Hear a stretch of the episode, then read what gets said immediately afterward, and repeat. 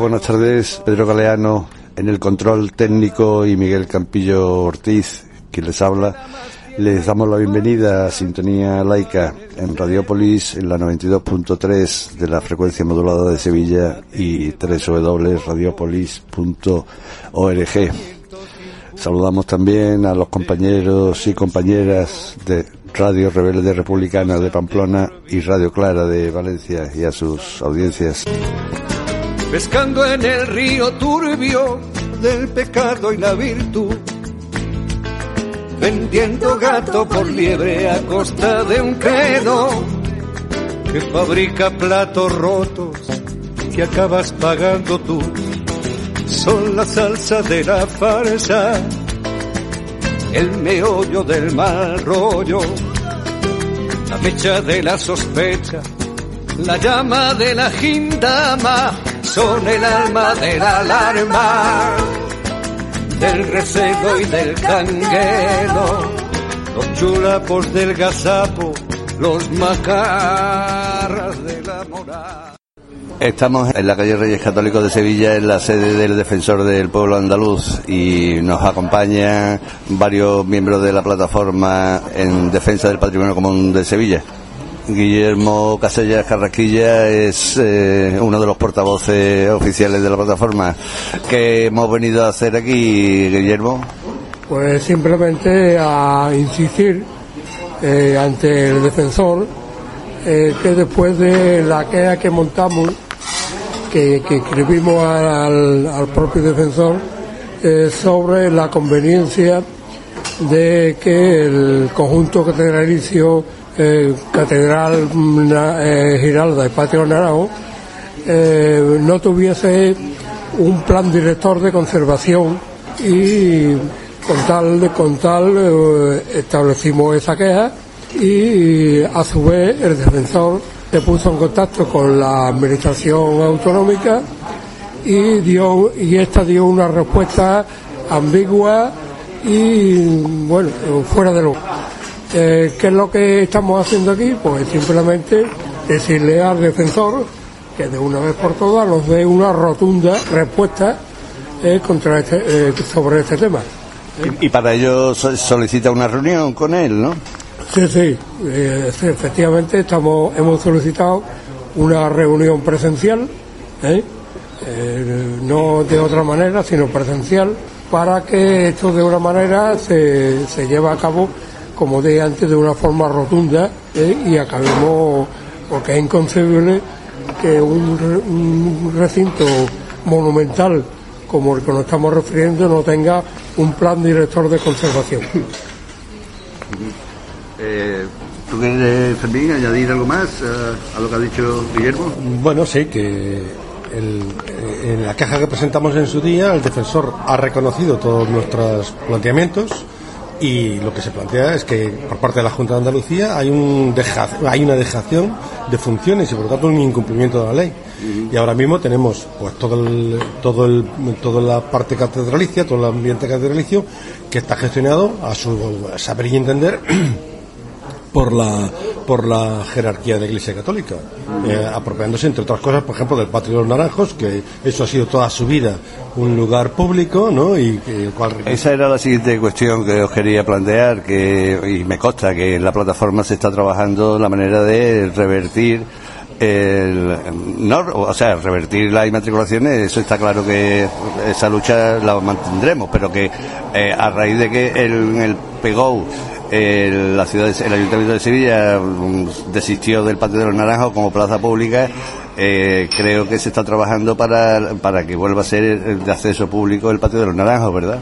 Bueno, esa era la historia. O sea, que, es decir, que eh, toda, todo, ese, todo ese espacio que es patrimonio de la humanidad, eh, ahora mismo se están incumpliendo la, la normativa eh, que, que, gestiona y que rige, estos espacios y es necesario que la administración pública, que es la que representa a todos los andaluces, eh, tome posesión de la gestión de ese espacio y, y, se, y todo eso esté controlado. Y no como ahora, que se ha convertido en un negocio privado de la Iglesia Católica.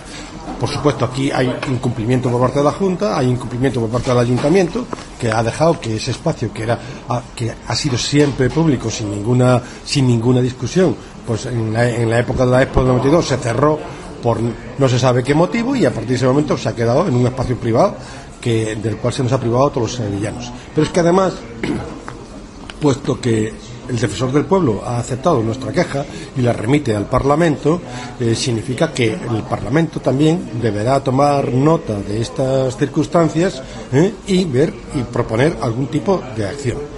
En este sentido, pues la plataforma estamos solicitando de todos y cada uno de los grupos parlamentarios cuál es su posición ante este problema, que afecta no solamente al patrimonio Mm, al patrimonio histórico y común de los ciudadanos de Sevilla, sino a todos los patrimonios históricos y comunes de toda Andalucía, incluida pues la, mezquita de Córdoba y otras cosas. En realidad, nuestra propuesta de fondo es que estas que se llegue a formalizar algún tipo de patronato o de algún tipo de institución similar, por ejemplo, como se está gestionando la Alhambra de Granada, que es un modelo de gestión de un espacio público y, al mismo tiempo de aprovechamiento por parte de, las administraciones de lo que es un patrimonio histórico, de conservación por un lado y aprovechamiento y utilización por otro. Esta es la idea.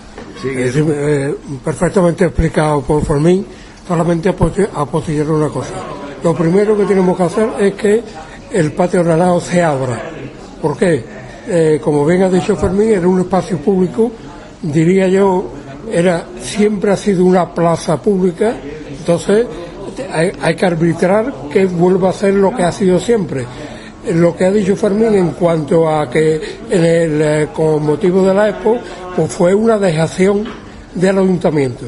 El, el arzobispado, siendo obispo el cardenal amigo le pidió al ayuntamiento que le cediera el patio naranjo para, el, digamos, para desahogar todo el turismo, todos los visitantes de la, una, una magna exposición. ¿Qué ocurre?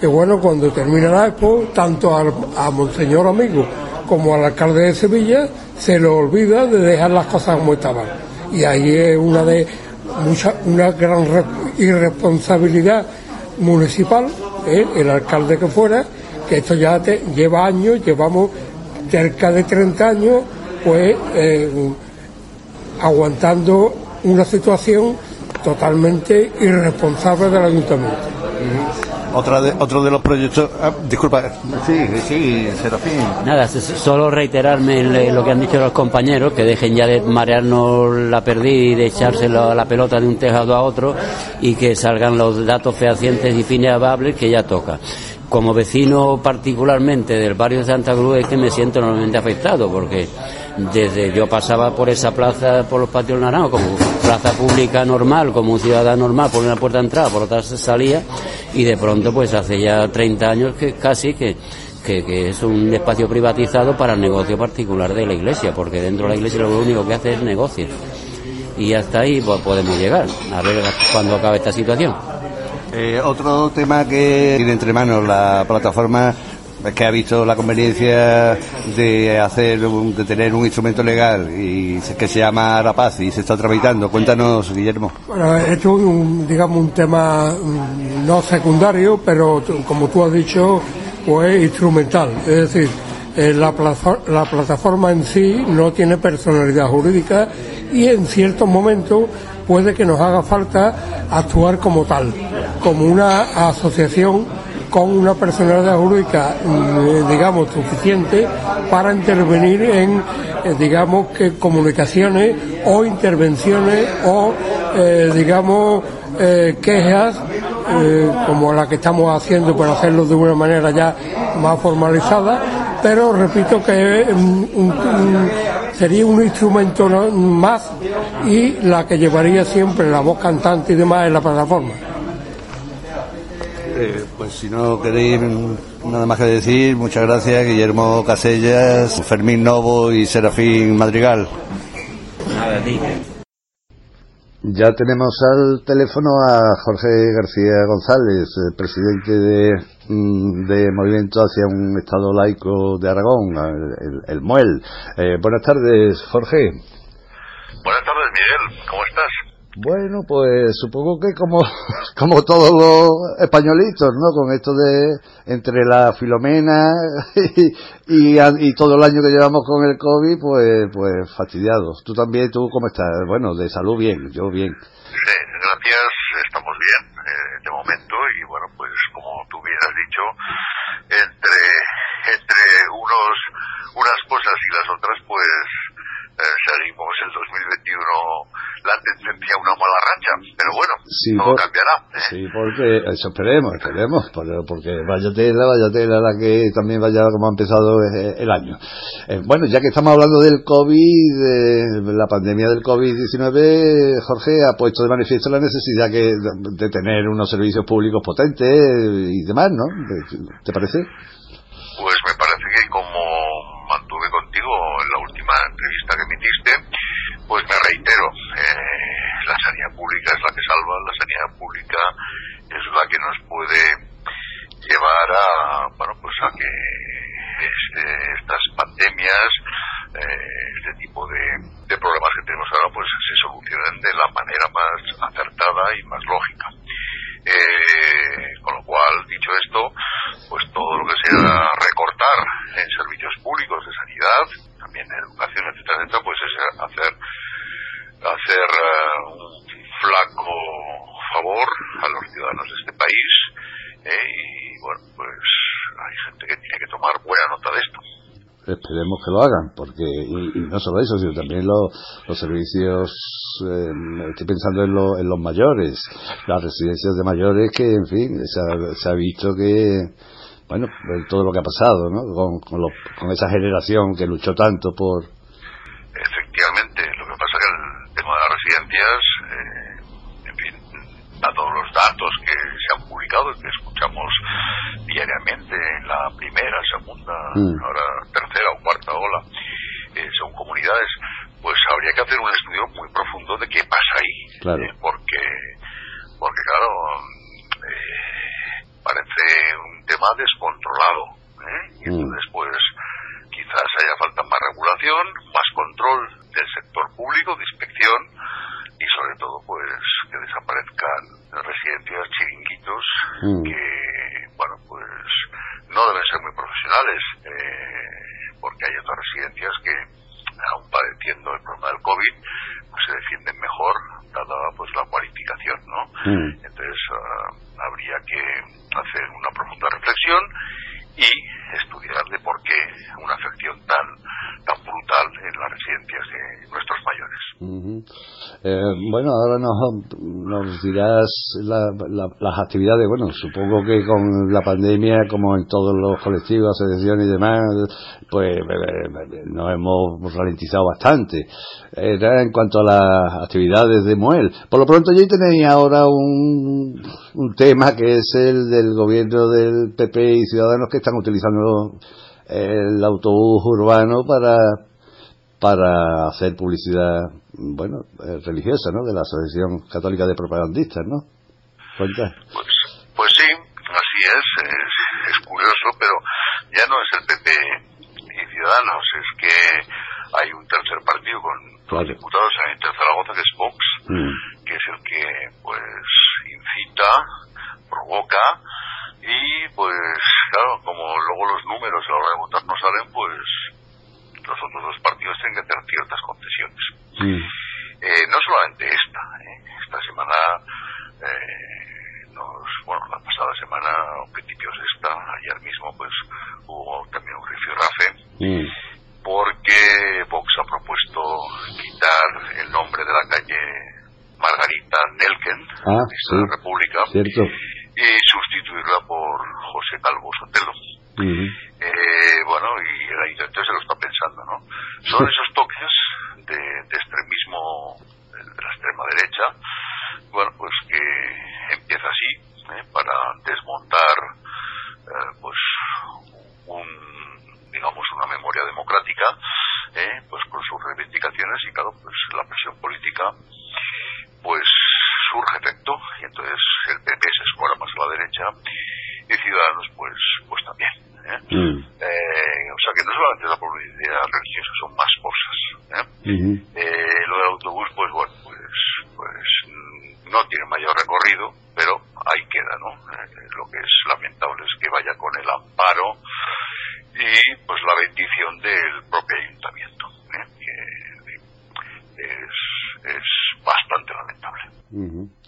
Eh, bueno, yo le he dicho enseguida que tendréis pocas actividades, eh, eh, pero me he adelantado. Cuéntanos. Bueno, pues estamos como la mayoría de las asociaciones, ¿no? No podemos tener reuniones presenciales, no podemos concentrarnos para según qué tipo de reivindicaciones, de manifestaciones. ahora, por ejemplo, se iba a celebrar San Valero el 29 de enero, eh, cuando sale la corporación municipal en procesión para venerar al santo y ir a, un pasillo de sumisión a la catedral eh, de San Salvador de Zaragoza y también ha quedado suspendido. Entonces estamos en el tema de actividades estamos bajo mínimos. Nuestras reuniones son virtuales, mucho correo electrónico, eh, pero la verdad es que poco, pero que no somos los únicos. no, no, no, lamentablemente. Estamos igual, igual de, de, inactivas dentro de la responsabilidad que conlleva, pues, pues claro, convivir con esta pandemia. Claro. Cierto, estamos eso, al ralentí. Me he acordado hablando del tema de Margarita Nel que, que has comentado, que aquí en Sevilla precisamente el otro día eh, se presentó en, dentro del ayuntamiento, en el Salón Colón del Ayuntamiento de Sevilla, un, acto, bueno, un acto em, publicitando los actos, valga la redundancia, que se que una hermandad, la hermandad, una hermandad de Sevilla mm, va a hacer en conmemoración del 75 aniversario, es decir, eh, aquello fue en 1946 la inclusión en el lema de, Sevilla, ¿no? En el escudo, en un lema la muy noble, muy leal, mm, eh, muy heroica, invicta, y en 1946 se le añadió el lema de Mariana. es decir, que el tema de eh, y este ayuntamiento está gobernado por el PSOE. Quiero decirte que, bueno, allí en, el ayuntamiento tenéis este tema de la Asociación Católica de Propagandistas y aquí pues también tenemos otro tema del estilo. En fin. Eh, Miguel, eh, el nacionalcatolicismo es rampante. ¿Verdad que sí? Lo que, lo que es sorprendente es que el señor Juan Espadas, socialista, Sevilla, pues bueno, mm. consienta este tipo de, de actos, ¿no? Pues eh, no se entiende. Es que yo particularmente no lo entiendo. O sea, deje usted, señor alcalde, las creencias a un lado, eh, porque la Ayuntamiento de Sevilla es plural, es dinámico, hay gente de todo raza y pelaje, con lo cual no se metan estas, en, el siglo XXI no se metan estas, en estos berenjenales porque la ciudad no tiene que ser mariana, ni, cristiana, ni, ni, musulmana, ni es de todo, es de, nadie, pero bueno, usted sométase al, tema civil y olvídese de las demás de las demás cosas. Y introducir dentro de la Casa Consistorial un acto de este tipo, pues yo sigo opinando que va contra el ordenamiento constitucional ¿eh? Eh, respecto al principio de la confesionalidad del Estado instituciones como es el Ayuntamiento de Sevilla. Pues sí, así es. Pero bueno, paciencia. Eh, Jorge García es también miembro de la ejecutiva de la Coordinadora Estatal Recuperando. Eh, que como saben nuestros oyentes, pues se constituyó para eh, luchar por la reversión de las inmatriculaciones obispales. El pasado 22 de diciembre, los grupos, como saben, los grupos parlamentarios de Bildu y, Esquerra Republicana de Cataluña presentaron una PNL eh, ante la mesa de la Comisión de Justicia del Congreso de Diputados. Cuéntanos, bueno, eh, ¿qué, ¿qué te parece esa PNL? En fin. Bueno, pues es un cartucho más que, se tira desde la política para ver si se consigue lo que se tenía que haber conseguido ya. Yo quiero recordar que en el tema de las inmatriculaciones, eh, tanto el Partido Socialista en su último programa electoral lo llevaba escrito, como Podemos. ¿eh? Eh, ya no unidos, no unidas Podemos, sino Podemos solamente. Por, por, Izquierda Unidad también también lo dan por asumido, ¿no? Eh, y es más, el presidente Sánchez en su discurso de investidura se comprometió a tener ese listado, luchar por las inmatriculaciones y poner uh, un poquito de luz sobre este tema, ¿no? Pues parece ser que no tienen demasiada intención o es un tema que de una manera pues bastante descarada pues no lo quieren llevar al Parlamento uh, que es donde nació la primigenia proposición de ley. Y prefieren con el gabinete de Carmen Calvo pues mm, negociarlo eh, bilateralmente con la jerarquía de la Iglesia Española, incluso el Vaticano, con todo lo que conlleva, porque por ejemplo Carmen Calvo ya se apuntó con el cardenal Parolín, ahora ha caído en desgracia, Mm. después de una intriga palatina, que es bastante normal en el Vaticano. Sí, ¿eh? sí. Entonces, pues, bueno, Parolín ya no pinta nada, entonces hay que saber quién, quién decide en el Vaticano sobre esto, cómo lo transmite la Conferencia Episcopal Española, y bueno, pues ahí está. Y, y yo tengo que repetir, que es un mandato de la soberanía del Parlamento Nacional, no es una discusión ni una negociación bilateral de la Iglesia Católica y el Gobierno de España. Mm. Y mientras sigamos así, pues poco sabremos. Poco sabremos porque no hay interés en destapar este melón, quizás en este momento. Pero bueno, es que ya viene de ya hace unos años. ¿eh? Claro. Y claro, pues mm, va siendo hora. ¿eh? Y claro, nos podemos esperar desde un listado limpio, eh, que se hayan quitado bueno, asientos registrales importantes, o un listado cuando llegue, porque llegar llegará al, al, al Congreso, Mm. llegará. ¿eh? Eso está claro, más tarde que temprano, pero llegará. Eh, que nos encontremos un listado cuantificado, que nos digan que los registros de España, pues tal registro, en tal provincia, en tal no sé qué, hay 68, en el otro 100, en el otro 1000, tal, pero sin aportar notas simples, con lo cual tengamos un listado muy bonito, muy bien presentado, pero que sea ineficaz porque no sepamos qué sitios eh, y dónde ¿eh? y cuándo se inmatricularon, ¿no? Que ya en comunidades autónomas ha pasado que cuando en fin, las autoridades eh, han solicitado sus listados, pues te dan unos listados simplemente de cuantificación, pero sin cualificación. Sí, pues, la- esta PNL recoge, bueno, que, que, o sea, lo que solicitan es el listado desde 1946, que eso es algo que mm, yo considero interesante, ¿verdad? Bueno, eh, es interesante porque la verdad es que el problema viene del 46. Claro.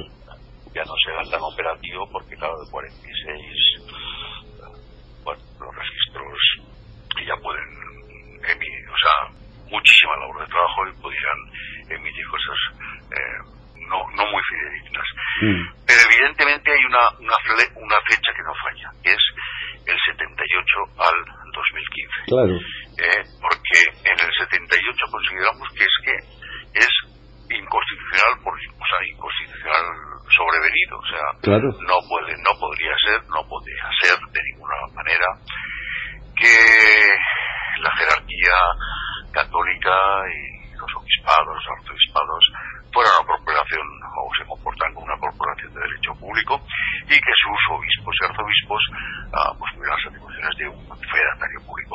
Eso es impepinable, Mm. ¿eh? es inconstitucional a todas luces, aunque no, no se ha llevado nunca al constitucional. No por nuestra culpa, ¿eh? o sea, porque eh, los partidos políticos pues tenían que haber hecho un ejercicio de, de transparencia y haber eh, pues puesto orden en este tema. Mm. En su día no lo hicieron, pues hasta aquí hemos llegado. ¿eh? Ah, bueno, eh, se- siempre se pide lo máximo, en esta PNL se pide, bueno, ya veremos qué se consigue, aunque sea lo mínimo. Ujú. Esta mañana hemos estado en la plataforma en defensa de, y, con esas unas entrevistas que hice a algunos compañeros allí, hemos abierto el programa. Estuvimos en la sede del eh, defensor del pueblo andaluz para, bueno, eh, recabar información, en fin, solicitar una reunión, etcétera. Eh, y, también a ver de qué manera podemos conseguir que eh, el, patio de los naranjos tenga acceso público, que siempre ha sido una plaza pública. Lo que ocurrió fue que un PGO hace ya años aquí en Sevilla pues eh, desistió de incluirlo como plaza pública, a diferencia del patio de los naranjos de la Mejita de Córdoba, que aunque también está inmatriculado, igual que el de aquí de Sevilla, pero bueno, allí el pegó cordobés, no sé si en época de Julián Guita o qué, el caso es que mm, sigue pues, estando abierto al público como plaza pública que es. Allí en, en Aragón ha, ha, salido algún otra, alguna otra inmatriculación digna de, de reseñar últimamente. Aparte de, eh, San Juan de los Panetes, todo el, el, aquellos... No, la verdad es que no, porque el, listado, el listado uh, con notas uh, simples de la actividad de Zaragoza lo conocemos, lo hemos sí, pasado, sí. y ese pues uh, prácticamente se, se desarrolló a raíz de las denuncias de, de Muel, mm. ¿eh? y pues nos, nos dio lo que ya prácticamente sabíamos, mm. eh, claro, en ese listado pues hay, hay huertos, hay terrenos de regadío, sí, hay, eh, no, que, que, esos ya están usucapidos. Mm. Eh, con lo cual, pues, Santa Rita Rita lo que sea. sí, sí, sí. y, el, y el listado de los 3.023 bienes que elaboró el, el gobierno de Aragón, eh, del periodo 98 2015, mm. eh, pues como he comentado antes, simplemente están cuantificados. Dice los registros, las ciudades, las poblaciones y la cantidad. Y uh, hemos pedido cuatro veces vía oficial entrevista con el consejero de Economía y Hacienda del Gobierno de Aragón, mm. Carlos Pérez Anadón. No nos ha querido recibir. Eh, faltando al compromiso del Partido Socialista, mm. de su antecesor al cargo, el señor Fernando Jimeno, que nos dio su palabra de que uh, se gastaría en una partida económica para pedir esas notas simples y uh, averiguar sobre todo un tema que teníamos pendiente, que era la Catedral de Tarazona, mm. que por tres veces la nota simple nos ha dado que no está inmatriculada y consideramos, creemos que sí, que está inmatriculada y queríamos no ajustar cuentas, ¿no? Mm. Eh, pero pone en su sitio el registrador que, que en fin, nos niega la mayor cuando cuando sabemos que está inmatriculada, ¿no? Mm. Uh, no avanzamos, no avanzamos. No hay voluntad política, igual que a nivel nacional no hay voluntad política, a nivel autonómico, eh, pues no hay voluntad política en este tema. Eh, otro tema que mm, los laicistas defendemos, eh, defendemos la libertad de conciencia y por supuesto la autonomía moral ¿no? en el ejercicio de esa libertad de conciencia, es el tema de la eutanasia. El pasado día 17 de diciembre el Congreso de los Diputados aprobó la ley de regulación de la eutanasia por 198 votos a favor, 138 en contra, los de siempre, los de PP, UPN y Vox y dos abstenciones. Que mm, hemos hablado con algunos compañeros de Europa Laica y de, de de la, la Asociación Federal Derecho a Morir Dignamente, y la, la, valoración es positiva, claro, con matices cada uno. Eh, ¿Cómo la valoras tú, este proyecto todavía, que todavía tiene que pasar por el Senado? ¿Cómo la valoras tú, Jorge? Bueno, uh, la valoro en cierta manera positiva, aunque reconozco, llega tarde. Mm. Llega muy tarde a la sociedad. Mm. Eh, desde aquí rindo homenaje a mi amigo y el doctor Luis Montes, Uh -huh. eh, que luchó por ello. Muy mucho, y, sí. y, con eso se le fue la vida. Eh, bueno, eh, sí, para estas palabras, en reconocimiento a su labor. Uh -huh. Yo me, nosotros nos sumamos también a, a, tu, a tu recuerdo, sí.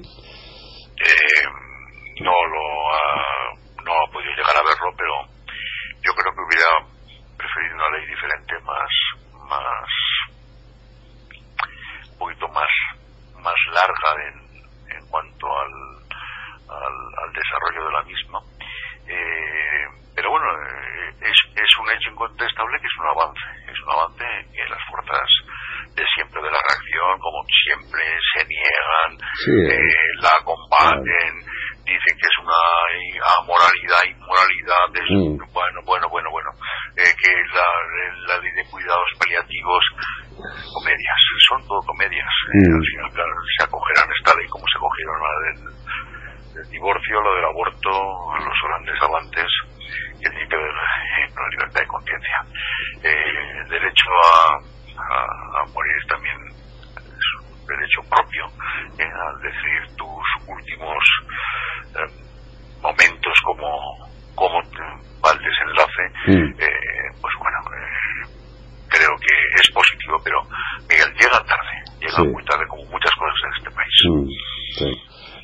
le comentábamos a, a Eva Camps de la ejecutiva de DMD que era muy garantista, ¿no? son dispasos los que tienen que mm, hacerse hasta que mm, llega en el décimo paso la ayuda a morir, eh, que nos decía que se podía alargar a los 45 días. Mm, bueno, eh, otra otra objeción, o sea, otra eh, Paco Delgado nos decía que eso de que hubiera objeción de conciencia, mm, no, no debería, pero ¿qué opinas tú? Bueno, eh, sí, es garantista, pero al menos tenemos ley. Con lo cual, sí, sí, claro, claro. claro eh, cuando una vez sea promulgada y entre en vigor, esto es un problema muy español, ¿no? Que sobre todo hablamos de facultativos, de cuerpos de, de los hospitales, los médicos, mm. eh, cuando hay una ley que lo regula, cuando hay una cosa escrita, mm. eh, pues pueden proceder con, con otra autonomía, ¿no? Mm. Cuando no la hay, pues, pues ahí hay un limbo jurídico en el cual pues muchas veces o no se atreven o no quieren o en fin y producen verdaderos cuadros de, de crueldad ¿eh? de crueldad esperemos que con la ley pues esto vaya eh, calando y se vaya normalizando eh, en el sentido de que bueno pues el final de nuestros días tiene que ser digno mm. tiene que ser rápido tiene que ser eh, pues decente humana claro eh, Paco Delgado mm, objetaba a, la cuestión de la objeción de conciencia porque, es verdad, me decía, ¿cuántas? Eh, porque puede ocurrir como con la ley del aborto, que, bueno, pues al final son las clínicas privadas las que las que hacen la interrupción voluntaria del embarazo. No hay. Mm, eh, ¿No te parece eso un poco, bueno, sí, está la ley, pero si ahora resulta que, que no hay un médico que, como no sea en, las clínicas privadas. Yo ahí eh, podría discrepar en el sentido de que, a ver, el final, eh, los médicos, los facultativos, están acostumbrados y saben cómo son los finales, ¿eh? y saben si los finales son, pues, verdaderas apoteosis de sufrimiento y de dolor. Mm. entonces yo creo que el tema de objeciones de conciencia ahí es difícil. Sí, eso me decía Carlos Barra también, sí, de, DMD. Eh, se puede negar a algún facultativo, algún, sí, pero, pero eh, ellos saben que, que bueno, cuando uh, una persona llega a, sus finales y ya, pues ya no es digna de esa vida, y saben cómo va a ser más o menos los desenlaces, ¿no? Mm. Entonces, desde esa realidad, una vez que hay una ley es, es difícil que se aferren a mantener, a mantener artificialmente eh, la vida eh, cuando hay un, un, deseo expreso del, del paciente de, que sea, uh, pues bueno, uh, un final rápido y, sin complicaciones.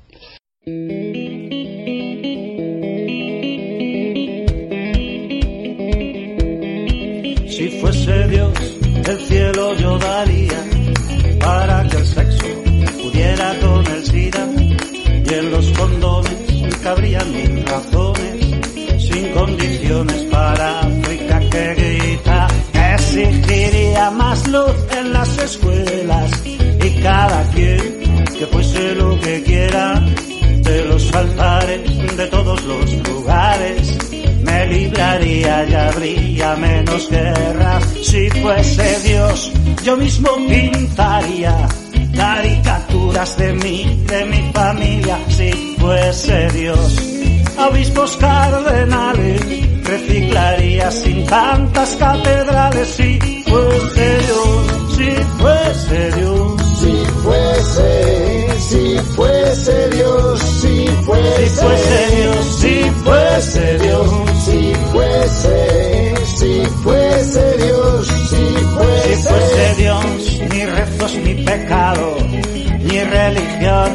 cambien el pasado, ni los sermones, ni santas bendiciones, a esas canciones que huelen a cerrado, ni talibanes tampoco americanos, ni virgencitas cogidas de las manos, y las pistolas serían amapolas y los misiles abriles jamaicanos. Si fuese Dios, ni burcas ni sotanas, ni mandamientos, ni logias vaticanas. Si fuese Dios, no habría más tristeza que la que tengo ahora mismo en mi cabeza. Si fuese Dios, si fuese Dios. si fuese, si fuese Dios, si fuese Dios, si fuese Dios, si fuese, si fuese Dios, si fuese.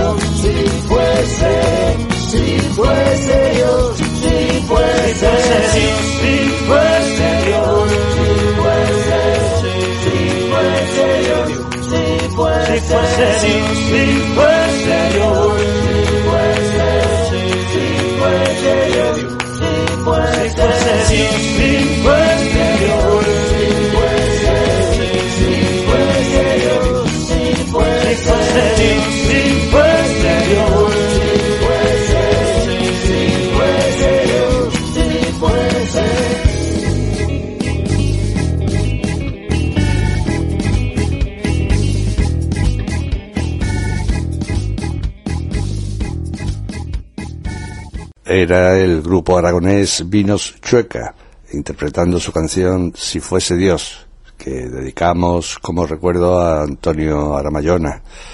Estamos charlando con Jorge García González, el presidente de MOEL, el Movimiento hacia un Estado Laico de Aragón, y miembro de la ejecutiva de la Coordinadora Estatal Recuperando.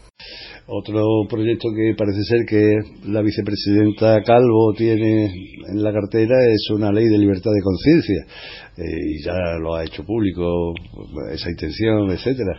¿No crees que mm, estando en vigor los acuerdos concordatarios de 1979 cualquier ley de libertad de conciencia estará contaminada o estará mm, mermada? Bueno, se me escapa la sonrisa. Vamos a ver, la, señora Calvo pues, recoge un poco recoge un poco lo que Zapatero no, no dijo en su día, ¿no? Mm. presidente Zapatero que lo tenía en mente, pero al final no, no dio tiempo, no quiso, no se quiso complicar. Bueno, en fin, Mm. pues lo retoma.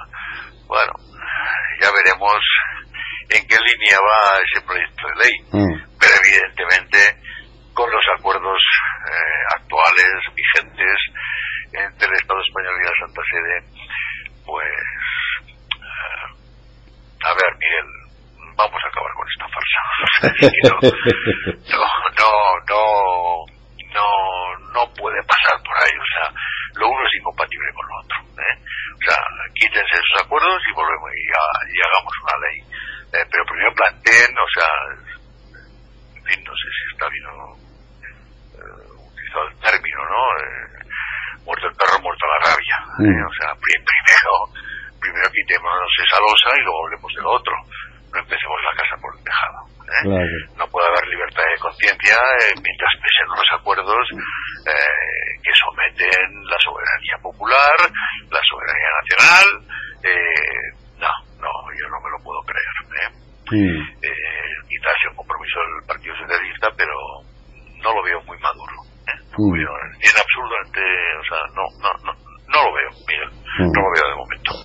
Ah, mira, eh, no tenía pensado, no lo tengo en el guion, se me ha ocurrido ahora. Esta, me he acordado de la, de la carta que ha escrito el ministro de Cultura, Uribes, eh, una carta dirigida a, a, su, a los militantes del PSOE, por cierto, en el diario El Español, un, lu- un lugar también para publicarlo un poco también, un poco curioso, eh, y en su calidad de secretario de laicidad del PSOE. Eh, ¿Qué te parece si la, la has leído? ¿Tienes alguna Sí, sí, por, opinión? por supuesto, la he leído, la he leído. Eh, yo creo que el señor Uribes me apuntó en dos ocasiones en la calle Ferraz. Mm, Eh, una con Recuperando y otra, pues no me acuerdo muy bien, si fue con... No, no, fue las dos veces con Recuperando, creo. mm, Eh, para hablar de matriculaciones. El señor eh, eh, es listo. ¿eh? Eh, creo, creo que es listo. Y bueno, pues esa carta pues es como una recomendación, como una encíclica a, a todos los mm, los varones y cuadros socialistas, pero bueno, eh, yo creo que inventa un laicismo, un laicismo nuevo, acogedor, no sé, reviste el laicismo de, no sé, de, de un manto muy particular. mm, Cuando el laicismo es, eh, es que es, mu- es muy sencillo, o sea, no, no hay, no hay términos medios, o sea, Mm. es esto aquí y esto allá y, y para de contar, ¿no? claro. Eh, ¿Qué caso harán? Pues yo estoy convencido que, bueno, pues unos eh, harán cierto caso porque están convencidos y otros miembros ah, pues no, no, no harán, o sea, seguirán haciendo más de lo mismo porque no, no creen en eso. Eh, incluso algún otro eh, combatirá esas, esas cosas dentro del PSOE como el señor Paco Vázquez. ¿eh? Bueno, bueno. o José Bono. O José Bono, ¿no? Bueno, claro, pues, pues que encima pues criticarán eh, eh, al secretario de laicidad y, y que ahora es ministro, etcétera, etcétera. Sí. Bueno, eh, bueno, es una cosa interna del Partido Socialista. Ojalá esa carta eh, a alguno le haga pensar y pues no salirá bochornosas escen- escenificaciones eh, en los pueblos, en las ciudades, de procesiones, de coronaciones, de bastones, de, coron de alcaldeses perpetuas. Mm. bueno, en fin, ojalá se consiga algo por ahí, pero es una recomendación, no es nada ejecutivo. Oye, por cierto, que en la carta pasa, pasa de puntillas sobre el tema de las inmatriculaciones. Bueno, dice que se reúne, que se reunió con Europa Laica y dice Sí. que se reunió con Recuperando y Sí, bueno, pero- sí, no, pero no. mm, Yo creo que es una carta, pues, bueno, de, de buen rollito, de autocomplacencia, de. Eh, un balance, el que hace, es un balance de, de, lo... Claro, ha hecho, ha habido avance, el, el presidente mm, prometió el cargo sin el crucifijo, Sí, pero eso fue, y lo aplaudimos, casi Claro, claro. una escenificación. Claro. Eh, decir, bueno, por algo se empieza. De momento, sí. pues ya se jura, o sea, no se jura, sino que se prende ante la Constitución, que es, que es, es lo normal, eh, no ante el la Biblia y el crucifijo, ¿no? claro. Bueno, eh, parece que es, es el eje del cambio. No, no, es que eso es eh, pues el punto de partida, luego pues la ceremonia civil de Estado por las víctimas del COVID, Mm, o es otra escenificación. ¿Que son importantes? Sí, son importantes. Por supuesto que son importantes. mm. Pero ah, hay cosas de más calado, de más peso político, de más enjundia jurídica que, que es donde hay que entrar. Y económica, Entonces, también, también, que son muy importantes, también, Jorge. ta- también, también, eh, pero de eso tampoco habla. ¿eh? No, no. Eh, Entonces, claro, eh, las declaraciones de buenas intenciones, de, de ir por este camino, amigos, y, y bueno, pues esto es lo sensato y tal, pero que no se vea un tono ejecutivo de decir, bueno, bueno, esto se tiene que acabar, habrá que plantearlo de los acuerdos de una vez porque el Congreso Federal lo apruebe en su día. Eh, bueno, de esto no, no hablamos.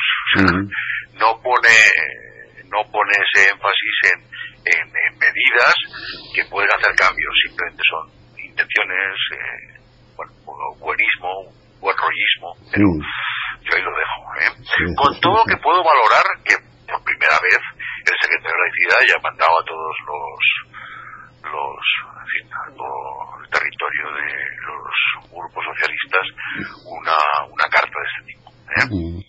Sí, sí. Eh, bueno, eh, hace tiempo, este año teníamos un proyecto que era en Europa Laica, como tú sabes, eh, la creación de una plataforma ciudadana potente, amplia, eh, con pues, todo tipo de sectores de la universidad, en fin, en pro de, eh, de denunciar y derogar los acuerdos concordatarios con, con la Santa Sede de 1979. Bueno, vamos a ver si nos dejara la pandemia, mm, porque es otro de los proyectos que se tuvo que paralizar. ¿Qué, qué opinas? ¿Qué ganas tenemos, verdad, de que haya un buen movimiento? Eh, Jorge. Bueno, pues, pues sí, sí, sí, eh, Miguel, Ah, como todo. Eh, hasta llegar a la ley de la eutanasia, antes que no han pasado años y antes que no ha habido movimientos, Sí. grupos Sí. de opinión, eh, casos, casos concretos, eh, mediáticos, etcétera, etcétera, hasta conseguir una cosa, ¿no? Mm. Pues todo consiste en lo mismo. Las inmatriculaciones lo mismo, ¿eh? Pues salían colectivos, salían asociaciones, salían tal, se empezó a denunciar, se cazaron casos, se publicó, se, bueno, y al final pues no se consigue, pero se avanza. O sea, al final siempre es la sociedad Claro. la que tiene que tirar ah, para la, la sensibilidad de la piel política se dé por aludida, porque si no es que, bueno, pues, pues pasan directamente, ¿no? Pues en el tema de los acuerdos lo mismo. Es un tema que ahí está desde el año 79, que salió como salió, ¿eh? ya estamos en el 2021, ¿eh? y bueno, no quieren hablar, pues habrá que forzar a que hablen. de ello, Claro. ¿eh? Pero además, hablar, porque, ojo, es que mm, hay muchísimo dinero en juego, hay mm, eh, son unos acuerdos, no le podemos dar ni el rango de internacionales, eh, y que supeditan la soberanía. Con lo cual, es que es un tema también importantísimo, Claro. ¿eh? que afecta tema jurídico, tema económico, tema de educación, o sea, competencias que son propias del Estado. Claro. Ah, bueno, será otra vez el pueblo llano, constituido en asociaciones, en movimientos, en sindicatos, lo que sea. Mm. Esa opinión la que tenga que forzar a que ciertos partidos políticos se lo empiecen, empiecen a tomar en serio para ver si un día esto se puede cambiar. Que no pasa nada, repito, no pasa nada. Eh, derogar eso se puede anular, derogar, bueno, derogar primero habría que derogar el concordato del 53 que sigue vigente. Claro, O sea, que esto, claro. esto la gente no lo sabe. Claro. Eh, sigue vigente, no está derogado. Y recuerdo, ¿eh? Eh, lo firma el Estado español eh, con el Vaticano en presencia de la Santísima Trinidad. Mm. ¿eh? O sea, con la Santísima Trinidad sentada en la mesa. Esto la gente, la gente se ríe. No, no, pero es que es verdad. Es que es verdad y no está derogado. Los del 76, claro que, bueno, se anularon, bueno, se corrigieron con el 79, claro, no tenía base. No, irá el jefe de Estado bajo palio, se le ofrecerá una terna para que el rey diga que obispos entran, como Mm. hacía Franco, pues no tenía base. Pero es que los del 79, pues ya tampoco tienen. Claro. Con lo cual, eh, hay que llamar otra vez a la puerta de los partidos políticos, hay que crear un clima de opinión.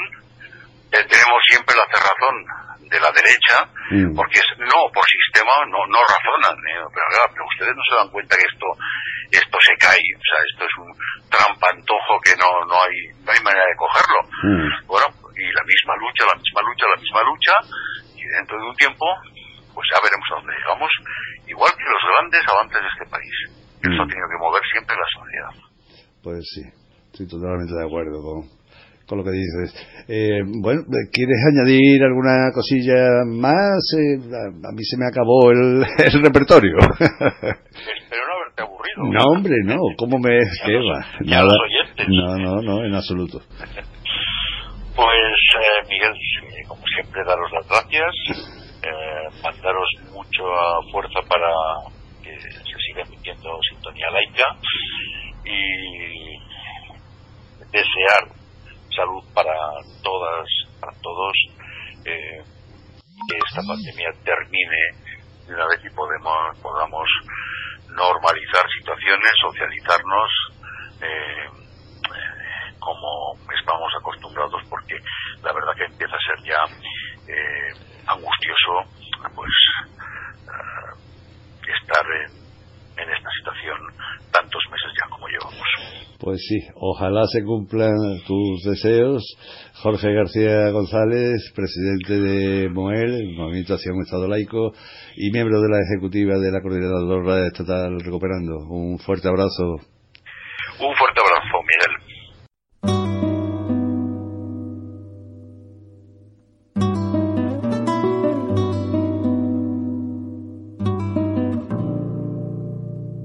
Efemérides. Fechas para el avance o retroceso de la libertad de conciencia y los derechos humanos.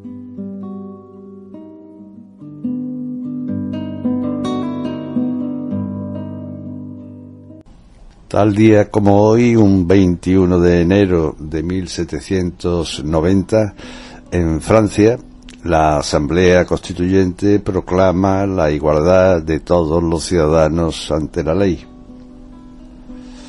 También un 21 de enero de 1939, en España, el general Vicente Rojo Yuc, jefe del Estado Mayor del Ejército Republicano, comunica a Juan Negrín que ya no hay frente.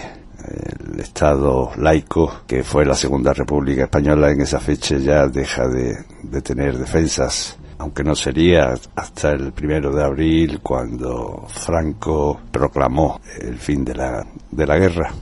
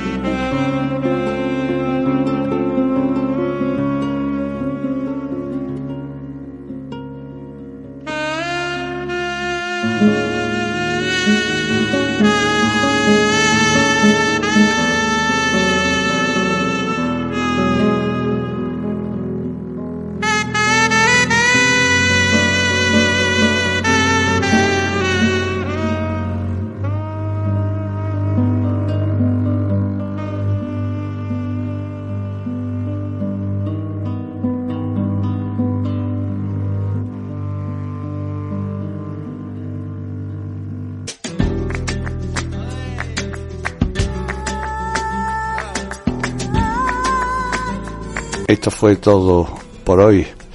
Recuerden, calma, paciencia y reflexión. Hasta el próximo jueves que les ofreceremos Europa Laica en sintonía.